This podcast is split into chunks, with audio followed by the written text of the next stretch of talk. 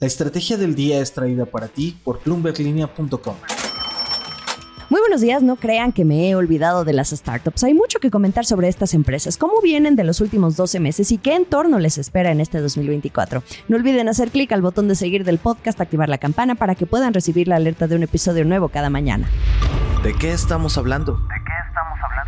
El 2023 fue un año de sinsabores para las empresas de reciente creación, mejor conocidas como las startups. El aumento de las tasas de interés resultó ser un problema para su economía, además de que persistieron los recortes masivos de empleos y una caída en el ritmo de las inversiones. En este plano, muchos inversionistas de capital de riesgo advirtieron de que las empresas se verían entonces obligadas a aceptar valuaciones más bajas, las llamadas down rounds, a medida que avanzara el 2023. La inteligencia artificial parecía entonces ser el único punto brillante en este universo universo y el de mayor atractivo para captar financiamiento. Y esto se vio porque la inversión hacia estas empresas aumentó por encima de cualquier otra categoría tecnológica y alcanzó los 17.900 millones de dólares, esto según datos de PitchBook. Durante el año pasado, más de 500 empresas cerraron sus puertas por quiebra o disolución, esto según datos de Carta, que es una plataforma de gestión de capital.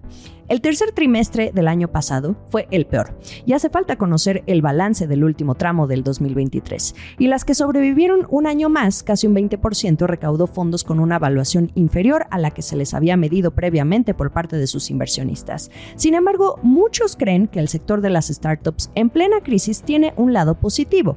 Con más rondas de inversión a la baja, esto podría significar que las altísimas valuaciones que estaban eh, teniendo, pues de alguna manera ahora están ayudando a poner a todos los pies en la tierra después de alcanzar máximos poco realistas durante el auge que fue alimentado por la pandemia en los últimos años. Los fundadores de empresa también se van a ver obligados entonces a operar en un entorno económico más frugal, que va a fomentar una mayor disciplina y contención del gasto. Más que fomentar, les va a exigir a estos fundadores de empresa. Eso va a continuar todo este 2024 según los especialistas. De acuerdo con Peter Walker, analista de Carta, en un reporte dice que es un buen momento para crear una empresa. Sí, definitivamente. Lo difícil es hacerla crecer. América Latina. En Latinoamérica, ¿cuál es el panorama para las startups? Si el financiamiento se mantuvo rezagado por los vientos en contra generados por las altas tasas de interés y el comienzo de la desaceleración económica en algunos países, pues ¿cuál era la opción? La deuda de riesgo o el venture debt en inglés, que es otro tipo de apalancamiento que se volvió el más óptimo. Posiblemente esto se mantenga durante el 2024. De acuerdo con información de la Asociación Latinoamericana de Capital de Riesgo y Capital Privado, mejor conocida como LATCA, un tercio de todo el capital de riesgo recaudado dado en el primer semestre correspondió a ese tipo de deuda en la región, me refiero al primer semestre de 2023. Y a medida que el venture capital se hizo más escaso, las startups recurrieron a préstamos por cerca de mil millones de dólares. La deuda de riesgo además le permite a las empresas obtener capital sin tener que sacrificar equity o participación accionaria, pero esta opción no es para todos, ya que los bancos y otras entidades de crédito que lo ofrecen pues piden requisitos de ingresos y otros fundamentales que no todos cumplen. Bloomberg obtuvo el punto de vista de Santiago Rojas, quien es CEO de una aceleradora de empresas en etapa temprana llamada Cube Ventures, quien pone sobre la mesa otra opción, como el factoring o un modelo de apoyarse en los ingresos. Identifican un interés de las compañías por ser recursivas en su modelo de apalancamiento de ingresos y en la búsqueda de otros tipos de inversionistas. Es decir, siguen buscando financiamiento de capital de riesgo, pero no solamente en venture capital, sino de ángeles inversionistas, family offices, de empresas, o lugares diferentes que tengan de pronto exceso de liquidez en este clima y que no son sectores que tradicionalmente hayan invertido en las startups. Esto es el dato del día. ¿Qué startups van a captar la mayor atención de los inversionistas este 2024? De acuerdo con un análisis de Guaira Spam, la inteligencia artificial va a seguir robándose el show, pero como una tecnología habilitadora, potenciando casos de uso en todas las verticales, por ejemplo, fintech, recursos humanos, logística o health tech, que es una tecnología aplicada a los servicios de salud.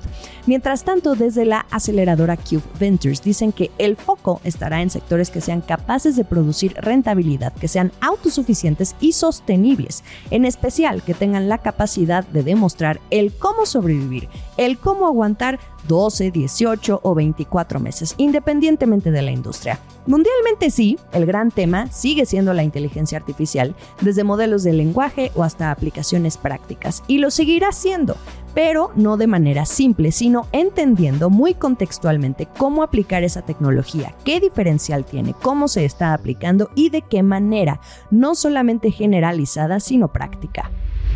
El último sorbo.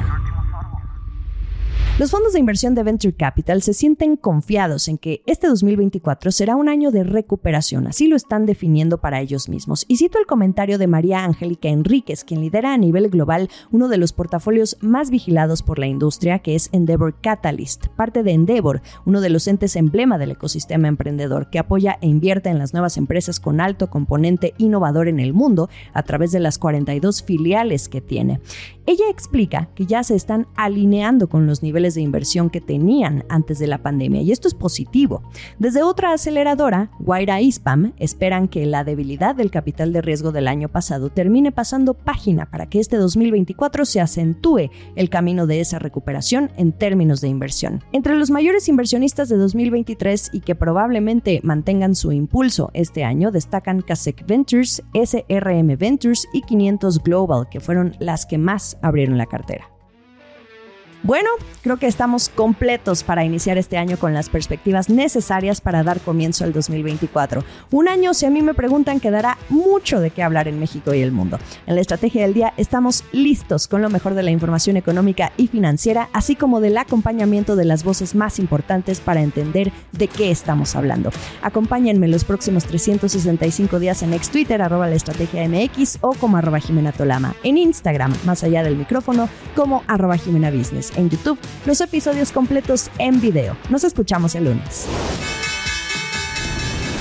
Esta fue la estrategia del día, escrito y narrado por Jimena Tolama, producido por Arturo Luna y Daniel Hernández. Que tengas un día muy productivo.